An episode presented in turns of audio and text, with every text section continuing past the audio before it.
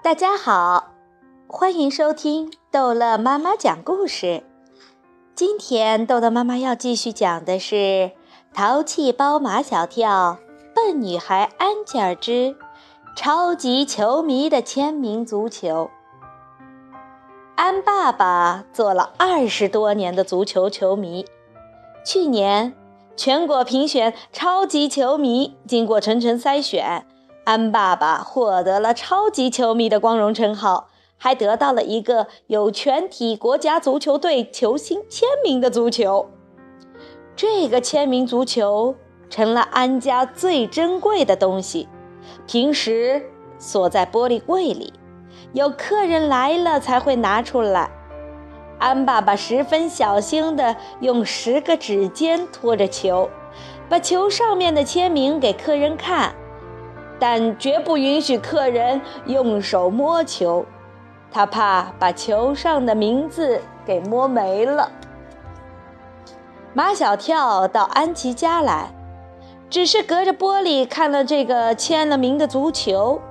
马小跳对这个签名足球念念不忘，就对张达、毛超、唐飞讲了。他们一直在寻找机会，怎么把安吉尔家的这个。宝贝足球借出来玩玩。遇上丁文涛和安吉尔理论什么天使的问题，诡计多端的猿猴毛超就顺便给安吉尔下了个套。安吉尔是非常愿意把家里的这个宝贝足球借给他们几个玩玩的，只是球锁在玻璃柜里，钥匙在他爸爸那里。他们又不让告诉爸爸，球怎么拿得出来呢？安吉尔呆呆地看着玻璃柜里的球，他还从来没遇到过这么费脑筋的事情呢。安爸爸觉得奇怪，安吉尔对他的宝贝足球好像从来就不感兴趣，今天怎么老看着球呢？安吉尔。你是不是想玩球？不想玩。安吉尔还是呆呆地看着玻璃柜里的球。我在想，你为什么要把这个球锁起来呢？你知不知道，这个球本来是不值钱的，但这上面有全体国足球星的亲笔签名，就成了无价之宝。如果不锁起来，被小偷偷去了怎么办？安吉尔瞪了一双惊恐的眼睛。小偷在哪里？这安爸爸竟不知道怎样回答安吉尔的话。对呀，你说小偷在哪里？安妈妈插话进来。这个家里除了你，就是我和安吉尔。你看我们俩哪一个像要小偷偷走你那个宝贝足球？胡说八道！安爸爸着急了。谁说你们两个是小偷？安妈妈见缝插针。那你为什么要锁玻璃柜？好，好，好！安爸爸举手投降。我把锁打开，行了吧？安爸爸哗啦啦地掏出一串钥匙，找出一把来。开了玻璃柜上的锁。第二天，安琪儿一点不费事儿地打开玻璃柜，拿出那个宝贝足球，抱到学校去了。当安琪儿把球交给四大金刚时，四大金刚欣喜若狂，差点把它抬起来往天上抛。猿猴毛超的嘴像抹了蜜，安琪儿。你真是降临人间的天使啊！河马张达粗声粗气地说：“恩吉尔，今后谁敢说你不是天使，我我们跟他没完。”四大金刚抱着球就到球场去了。马小跳飞起一脚，把签名足球踢上天，球落在几个正在踢球的大男生中间。那几个六年级的大男生都傻了眼。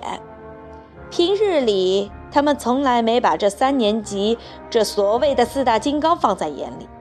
现在他们居然有一个全体国足球星亲笔签名的足球，不得不对他们刮目相看。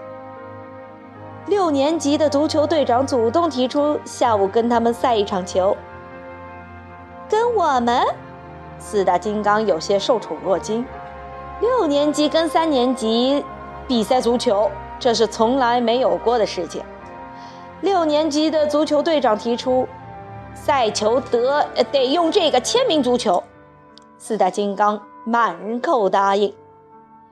不一会儿，全校的老师和学生都知道三二班有一个签名足球，还知道下午课外活动时间，六年级的足球队要和三年级二班的足球队赛一场球，就要用这个签名足球来比赛。各班的啦啦队迅速行动起来。足球比赛场上，踢球是男生的一道风景线，啦啦队是女生的一道风景线。三二班的啦啦队队长是陆曼曼。河马张达在班上宣布：“从今天起，我们班的啦啦队长由安吉尔担任。”许多女生不服气，她们不明白这些男生为什么偏偏要安吉尔当啦啦队长。马小跳说：“安吉尔当啦啦队长，我们肯定赢。”就这样，安吉尔当了啦啦队长，领着一帮女孩子又喊又叫，又唱又跳。他们的分头把五年级的啦啦队和六年级的啦啦队全都给压下去了。今天看比赛的人特别多，好多老师都来了。他们不是来看比赛，而是来看球的，看那个全体国足球星亲笔签名的球。比赛场上乱七八糟，一塌糊涂。六年级的足球队本来就不要跟三年级的小孩踢。他们无非是想踢踢那个签名足球，再加上这场上比赛连个裁判都没有，三年级的小孩子一点规矩都不讲，满场子乱跑，用手抢球，生拉活扯的，还进了四个球。最后，六年级的足球队居然以二比四输给了三年级二班的足球队，三年级二班的女生不得不服气。安吉尔当啦啦队队长真的会赢球。这一天，四大金刚过得扬眉吐气，安吉尔也过得痛痛快快。只是当马小跳把那个签名足球还给安吉尔时，安吉尔发现原来干干净净的球已经脏得不成样子了。他爸爸肯定是饶不了他。安吉尔两条分得很开的眉毛耷拉下来，撇着嘴想哭。马小跳最见不得女孩子哭，特别是见不得安吉尔哭。他的样子本来就不好看，笑的时候还稍微好看点，哭的时候简直就是惨不忍睹。马小跳给安吉尔出了一个主意：“你回家去，把球放在洗衣粉里泡一泡，然后刷一刷。”保证像个新的一样。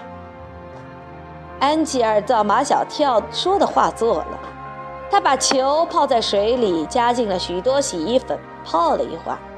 安吉尔用刷子一刷，嘿，真的像马小跳说的那样，脏兮兮的球一刷就白了，就像刚买的球一样。安爸爸回来看到这个球，头都要炸开了。这上面的字呢？球星们亲笔签的字呢？安吉尔一脸傻笑，刷掉啦。你知不知道这个球来之不易？安爸爸气得半死，真想把安吉尔打一顿。安妈妈挺身而出：“你的球来之不易，还是我们的安吉尔来之不易？当然是安吉尔来之不易。”安爸爸就高高举起的手又收了回去。他想想也是，安妈妈那么大年纪才生出来的孩子，做点笨事也是难免的。好，这一章的故事就讲到这儿结束了。欢迎孩子们继续收听下一章的《淘气包马小跳》。